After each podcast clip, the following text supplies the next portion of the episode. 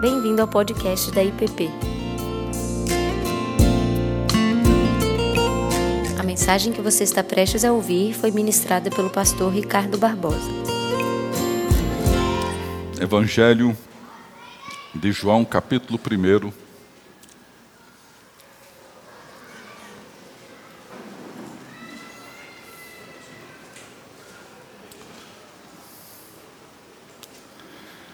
Evangelho de João, capítulo 1, os primeiros 18 versículos. João 1, de 1 a 18.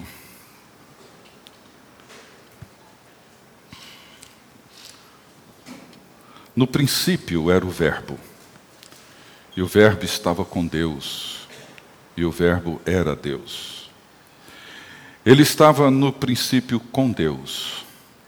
Todas as coisas foram feitas por intermédio dele, e sem ele nada do que foi feito se fez. A vida estava nele, e a vida era a luz dos homens.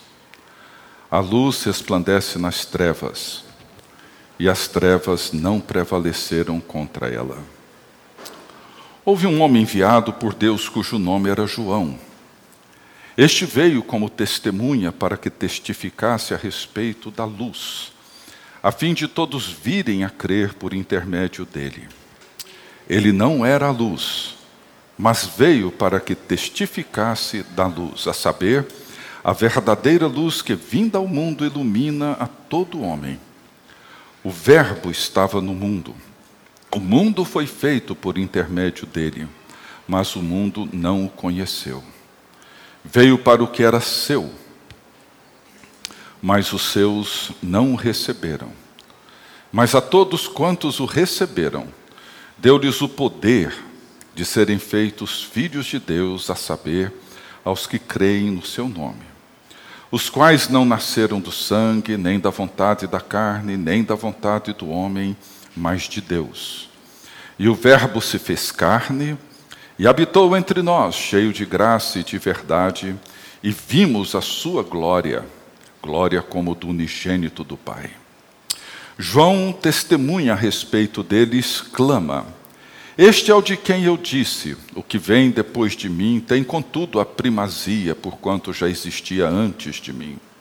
Porque todos nós temos recebido da sua plenitude graça sobre graça. Porque a lei foi dada por intermédio de Moisés, a graça e a verdade vieram por meio de Jesus Cristo. Ninguém jamais viu a Deus. O Deus unigênito que está no seio do Pai é quem o revelou.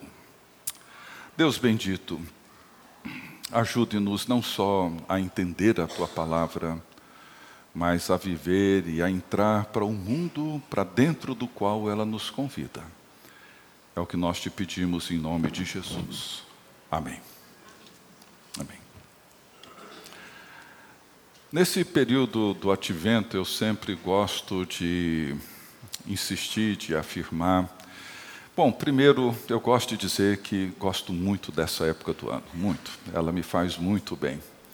É um período que me leva a refletir a pensar nesse grande milagre, nesse grande mistério incompreensível para nós, do Deus eterno, todo-poderoso, o Criador de todas as coisas, se tornando homem, se tornando humano e vindo habitar no nosso mundo, na manjedoura de Belém. E por mais que eu medite, por mais que eu pense, por mais que eu ore, essas são verdades, é uma realidade que transcende a minha compreensão. Mas a outra coisa, eu gosto muito de ler as narrativas de Mateus e de Lucas, que são narrativas bem históricas e nos ajudam a nos situar dentro do contexto histórico, geográfico, político, social em que Jesus entrou no mundo. Descrevem quem eram os reis, quem governava, quem era o imperador romano, quem era o governador da Judéia, como que as coisas aconteceram. E a forma como elas estão vinculadas, conectadas com a história do Antigo Testamento, é uma narrativa fascinante. Mas a forma como João descreve o Natal, como João descreve o nascimento de Cristo, é única. João não é histórico. João, ele é mais um teólogo e um poeta ao procurar descrever o nascimento de Jesus. Ele faz isso nesse prólogo do seu evangelho, nesses 18 primeiros versículos, e faz isso na revelação do Apocalipse, no finalzinho do capítulo 11, quando a sétima trombeta prepara para ser tocada, entra o capítulo 12 e ali há uma das mais impressionantes narrativas do nascimento de Jesus, uma narrativa cósmica, uma narrativa que vai para muito além de tudo aquilo que podemos ver e compreender com os nossos sentidos, com os nossos olhos. Mas João 1, 1 a 8, é o texto que nos ajuda a entender o sentido. E eu já disse outras vezes, se alguém te perguntar, assim, me explica qual é o sentido, o significado do Natal, leia com essa pessoa João, capítulo 1, o verso 1 a 18. Leia pausadamente. Leia saboreando cada palavra, cada expressão, porque elas são simplesmente impressionantes. João começa com dois poemas. Ele começa dizendo: No princípio era o Verbo, e o Verbo estava com Deus, e o Verbo era Deus. E o segundo poema ele diz: A vida estava nele, a vida era a luz dos homens, e as trevas não prevaleceram contra ela. São duas palavras que vão se repetindo nos dois poemas. E ele começa dizendo que no princípio, no princípio era o Verbo, no princípio era o Logos, no princípio era a palavra.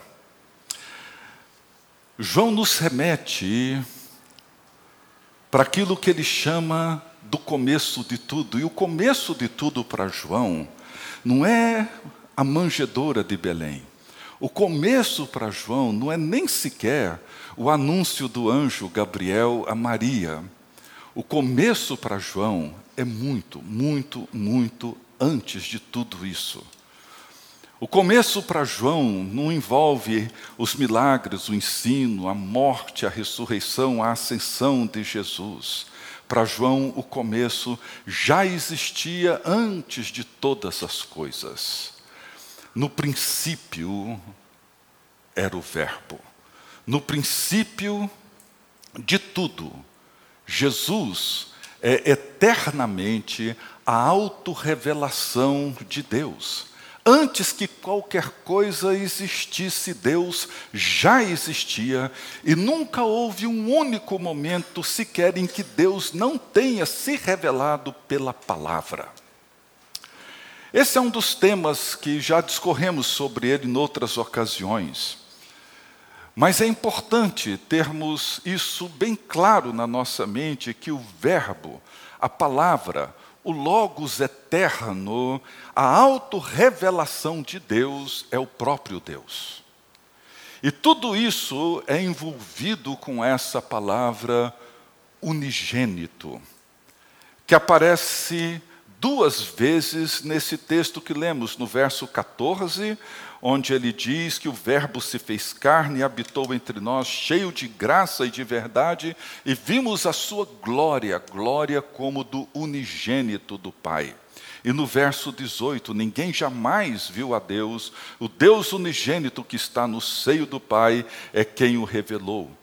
O que João tenta nos mostrar aqui, com muita beleza e com muita precisão, é que Jesus é o Filho eternamente gerado pelo Pai. E C.S. Lewis, numa das suas palestras na BBC de Londres, no período da Segunda Guerra, ele apresenta essa diferença entre criar e gerar. Nós criamos alguma coisa fora de nós. Nós criamos uma vela, nós criamos um arranjo, esses belíssimos que a Ritinha faz, nós criamos as coisas que estão à nossa volta, são coisas que nós criamos, elas estão fora de nós. Nós geramos algo a partir de nós, não fora de nós. Os nossos filhos são gerados por nós, eles não são criados por nós, eles são parte da nossa própria natureza. Então há uma grande diferença entre criar e gerar. Jesus é o Filho eternamente gerado pelo Pai, ele é o unigênito do Pai. Nós criamos máquinas, ferramentas, geramos filhos. Jesus, a segunda pessoa da Trindade, é o Filho eternamente gerado por Deus. E como lemos ainda há pouco no Credo Niceno, esse credo que surgiu por volta do século IV para o século V, depois de uma longa disputa e debates na igreja, onde afirmaram de uma maneira bem sólida de que Jesus Cristo é eternamente Deus, é Deus de Deus, luz da luz, eternamente gerado pelo Pai e juntamente com o Pai ele é adorado com o Espírito Santo. A afirmação de João que nos ajuda a entrar no tema dessa manhã é quando ele diz que a vida estava nele. Existem duas palavras na língua grega para vida. Uma é bios e a outra é zoe. E aliás, zoe virou uma palavra até um pouco mais comum para nós, porque tem muitas crianças hoje que estão recebendo esse nome dos seus pais de zoe. A vida bios é essa existência biológica que nós temos, essa existência que é criada, essa vida que tem começo e que tem fim. É a vida onde nós simplesmente existimos, a nossa existência biológica.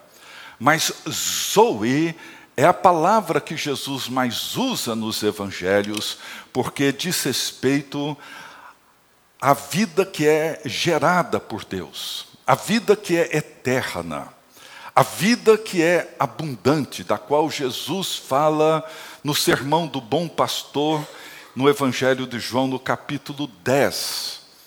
Em João, no capítulo 1 João, perdão, no capítulo 5, verso 12, João diz assim: aquele que tem o filho tem a vida, tem zoe, não é bios, ele tem Zoe. Aquele que não tem o filho, não tem a vida. E em João, no capítulo 11, nos versos 25 a 26, na narrativa da ressurreição de Lázaro, Jesus diz: Eu sou a ressurreição e a vida, Zoe. Quem crê em mim, ainda que morra, viverá. E todo que vive crê em mim não morrerá eternamente. Crês tu isso? Eu sou a ressurreição e a Zoe, a vida. Quem crê em mim, ainda que morra, a morte biológica, viverá. E quem vive e crê em mim não morrerá eternamente. Você crê nisso?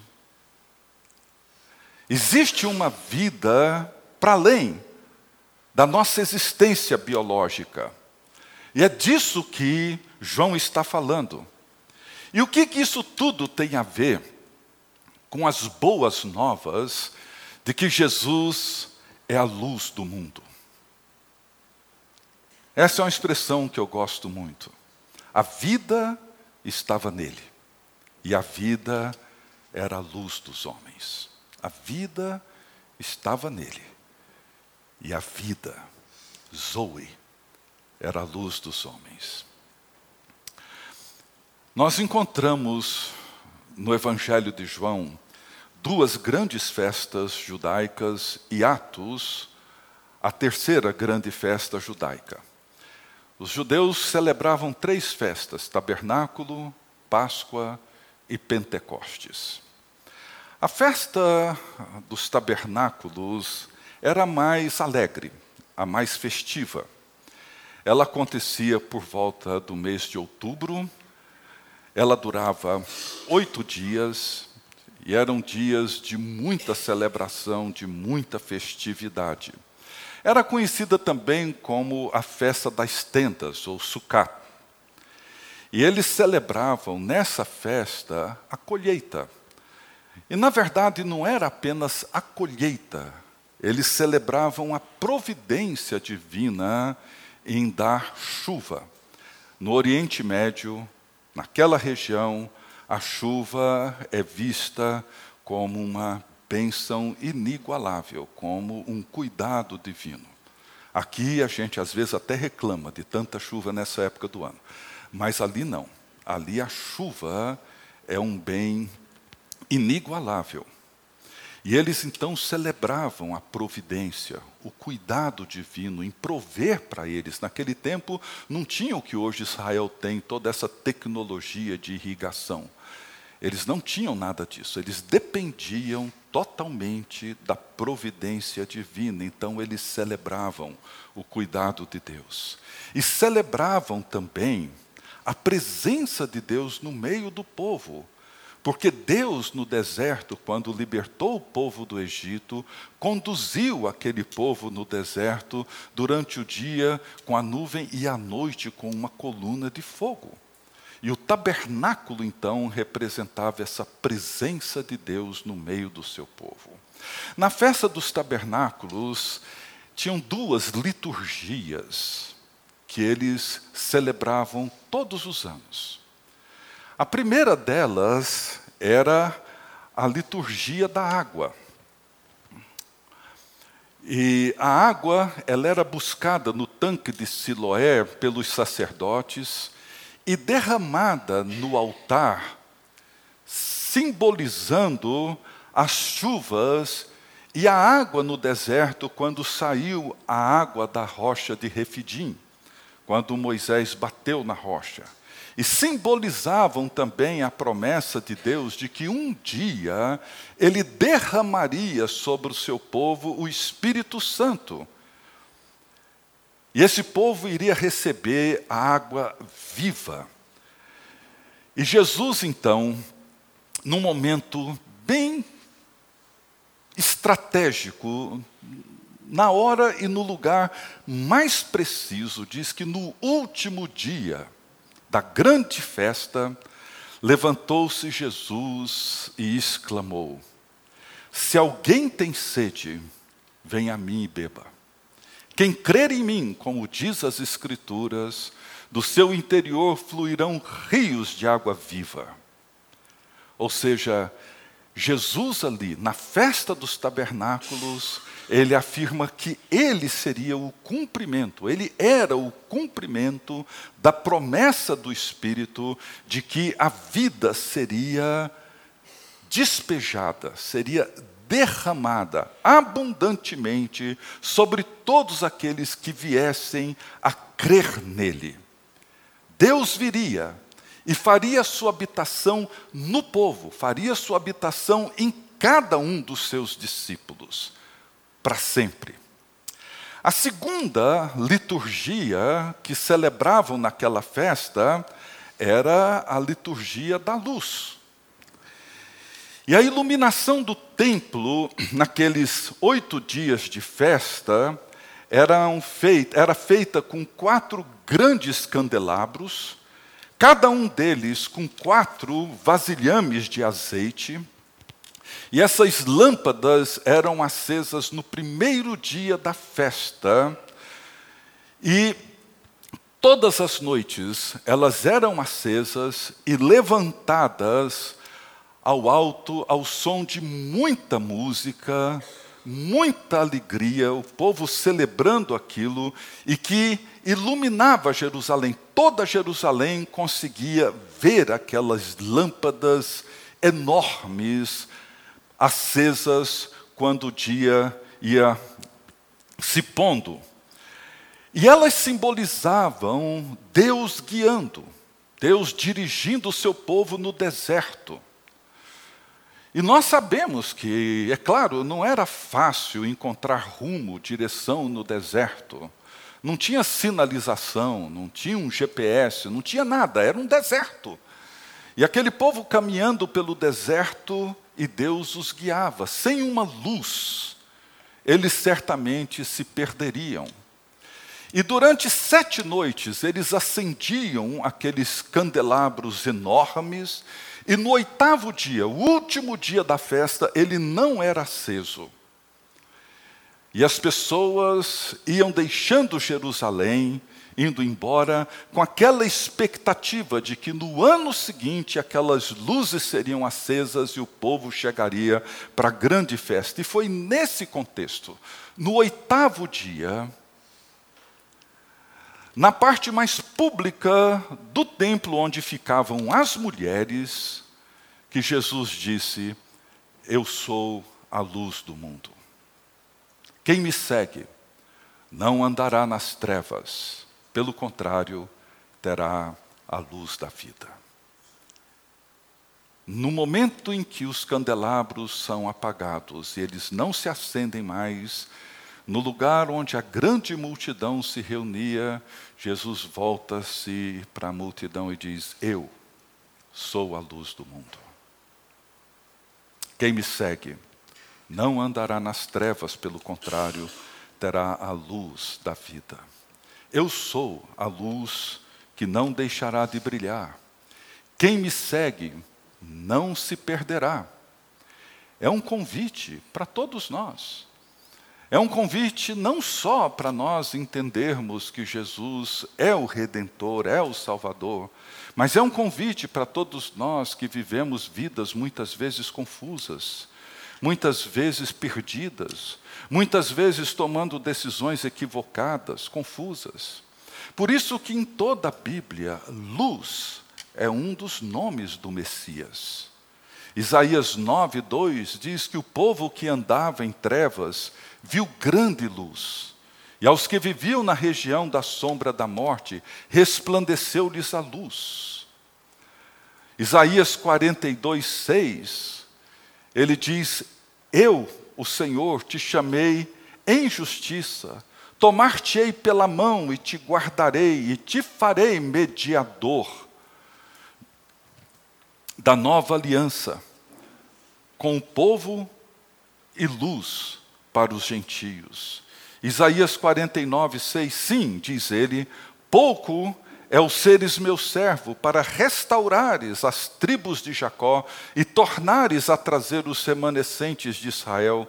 Também te dei como luz para os gentios, para seres a minha salvação até a extremidade da terra. Ainda Isaías 60, dispõe-te e resplandece, porque vem a tua luz.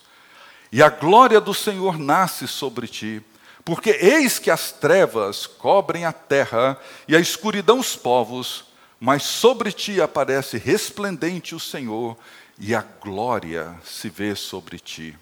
As nações se encaminham para a tua luz e os reis para o resplendor que te nasceu. São todas profecias messiânicas. Malaquias 4:2 Mas para vós outros que temeis o meu nome nascerá o sol da justiça trazendo salvação nas suas asas, e saireis e saltareis como bezerros soltos da estrebaria. E Lucas 2, ainda o profeta dizendo: Agora, Senhor, podes despedir em paz o teu servo segundo a tua palavra, porque os meus olhos já viram a tua salvação, a qual preparaste diante de todos os povos luz para a revelação aos gentios e para a glória do teu povo Israel. Vocês entendem por que, que essa época para mim é tão importante? A luz veio. A luz que ilumina todo homem. A luz que nos liberta de toda a nossa confusão.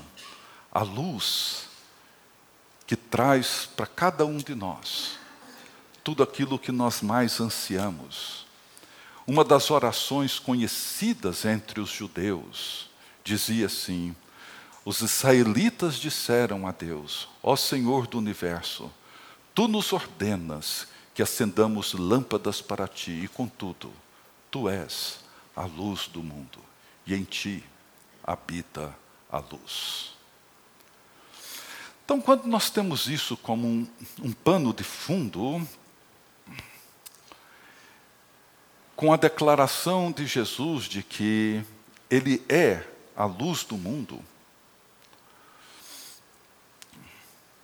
Jesus estava ali, e João estava ali, no prólogo do seu evangelho, afirmando que Jesus é o cumprimento de toda a esperança, de todas as promessas e de todas as profecias do Velho Testamento. Então, essa metáfora nós encontramos ela em todo o Velho Testamento. Por isso que o Salmo 27, ele começa dizendo: O Senhor é a minha luz e a minha salvação. A quem temerei? De quem é que eu terei medo? Eu queria, para concluir, considerar quatro perspectivas, quatro formas como nós podemos entender isso hoje, aplicar isso de maneira bem consistente para a nossa vida. Primeiro, quando nós cremos e reconhecemos que Jesus é a luz, isso nos faz compreender, reconhecer que é possível sim, para cada um de nós, conhecer a Deus. Ele diz no verso 18 que ninguém jamais viu a Deus, ninguém. Mas o Deus unigênito que está no seio do Pai é quem o revelou. Ninguém nunca viu a Deus. Mas o Deus eternamente gerado, que habita eternamente com o Pai, ele então o revela a nós. Ou seja, o Deus invisível e incompreensível se fez visível e entrou no nosso mundo, e entrou na nossa história aquele por intermédio de quem todas as coisas foram criadas, e sem ele nada do que se criou teria sido criado se fez homem. E habitou entre nós, cheio de graça e de verdade. Se seguimos a luz, se andamos com Jesus, se entendemos a vida que está nele, nunca estaremos em trevas a respeito de Deus. Todas as pessoas têm as suas próprias opiniões e ideias acerca de Deus. A gente ouve muito isso, inclusive no mundo religioso, principalmente. Mas é preciso entender que somente Jesus nos revela Deus como Deus de fato é. Jesus mesmo disse: Se vocês me conhecerem, conhecerão meu Pai, porque eu e o Pai somos um. Segundo, se seguimos a luz e se reconhecemos Jesus como a verdadeira luz que, vinda ao mundo, ilumina todo homem, nós podemos compreender melhor o mundo no qual nós vivemos. João afirma que ele veio para os que eram seus, mas os seus não o receberam, porque os homens amaram mais as trevas do que a luz. E é por isso que vivemos num mundo cheio de conflitos, cheio de tensões. Se seguirmos a luz, nós não andaremos nas trevas com respeito à humanidade. Porque o ser humano, ou ele corre para Jesus, ou ele corre de Jesus. E Jesus nos ajuda a entender o mundo como o mundo é. João diz assim: e a condenação é esta, que a luz veio ao mundo. E os homens amaram mais as trevas do que a luz, porque as suas obras eram más. Porque todo aquele que faz o mal odeia a luz e não vem para a luz, para que as suas obras não sejam reprovadas. Mas quem pratica a verdade vem para a luz, a fim de que suas obras sejam manifestas, porque são feitas em Deus. Em João 3. Se seguimos a luz, nós não nos perderemos em relação à condição humana, nossa e de todos os outros à nossa volta. A luz de Cristo, ela revela o mundo como o mundo é, e revela o ser humano como o ser humano é. Muitas vezes nós achamos que o grande problema da humanidade é a fome, a miséria, o racismo, a destruição do meio ambiente, corrupção, violência, indiferença. Mas tudo isso são sintomas. O problema é outro. O problema está em nós, está em mim, está em você. Como diz Isaías, a bota que pisa e que cria o tumulto e a batalha ela é calçada por nós, ela caminha com os nossos pés, ela não anda sozinha. Eu sou a luz do mundo, disse Jesus, para que todo aquele que crê em mim não permaneça nas trevas. Em terceiro lugar, mas porque a luz nos foi dada, e porque Jesus é a luz, e que nós seguimos a luz, nós podemos viver como luz no mundo em que nós nos encontramos. Jesus, ele disse aos seus discípulos no Sermão do Monte: Vocês são a luz do mundo. Para mim, isso é uma das afirmações mais impressionantes de Jesus. Tudo bem, eu aceito e creio quando ele diz: Eu sou a luz do mundo.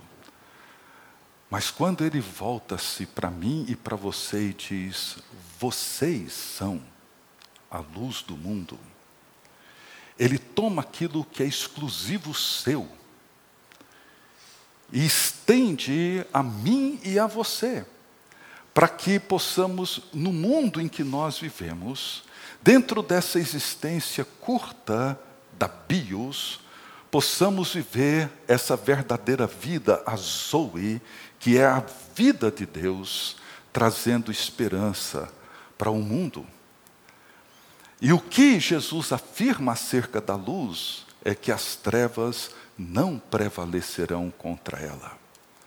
Precisamos viver como luz no nosso mundo, como luz na nossa cidade, como luz no ambiente de trabalho, no serviço público, no trabalho particular, privado, que cada um tem, como profissionais liberais, estudantes, na universidade, onde quer que seja, dentro de casa, nós precisamos viver como luz e entender que a presença da luz, ela não permite que as trevas prevaleçam.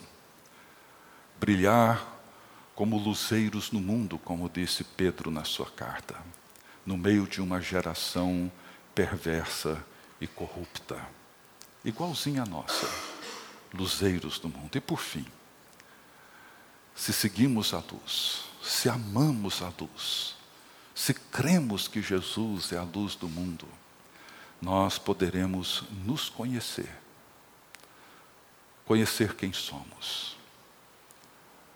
Ele é a luz que vem e ilumina os lugares profundos, os abismos escuros, os quartos fechados da nossa alma. Por isso que Agostinho dizia que é impossível conhecer a Deus sem nos conhecer. Ninguém, ninguém, nem mesmo eu sou capaz de me conhecer.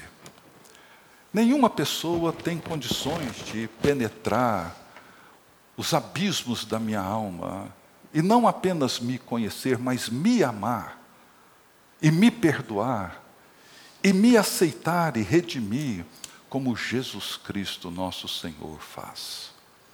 Portanto, se seguimos a luz e se amamos a luz, nós poderemos olhar para nós mesmos sem medo, sem receio, reconhecer os lados escuros da nossa vida, a face sombria do nosso ser, as coisas que muitas vezes fazemos na esperança de que ninguém jamais saiba ou conheça, quando eu me vejo diante da luz que veio e que ilumina todo homem.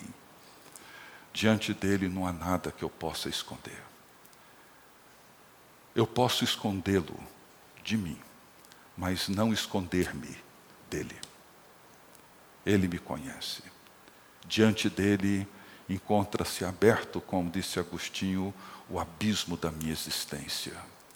Não há nada que eu possa esconder dele. A luz me ajuda a conhecer quem eu de fato sou. E a nossa missão é proclamar Jesus Cristo, afirmar que a luz veio ao mundo. É verdade, o mundo tem amado e sempre amou mais as trevas do que a luz. Mas quando a luz de Jesus Cristo brilha, ela nos atrai. Ou fugimos dela. Mas quando ela nos atrai, nós descobrimos uma vida que nós nunca, jamais poderíamos imaginar.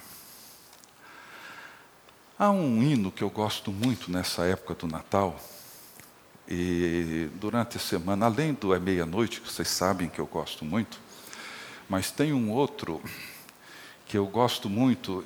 Eu não sei se tem uma versão dele em português, mas o hino chama Mary, Did You Know?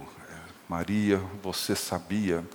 E é, é, um hino onde a pessoa que compôs imaginou Maria com Jesus nos braços e tentando entender o grande mistério, a grande beleza de quem Jesus Cristo é. E eu queria encerrar com esse hino e depois nós vamos orar e cantar mais um cântico e assim a gente encerra essa manhã. Daniel, você podia só pedir para o Guilherme, ele vai tocar aqui para a gente um, um último cântico, ele pediu para chamá-lo, por favor. Vamos colocar de pé.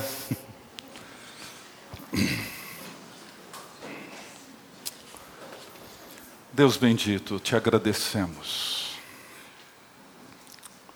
por essa dádiva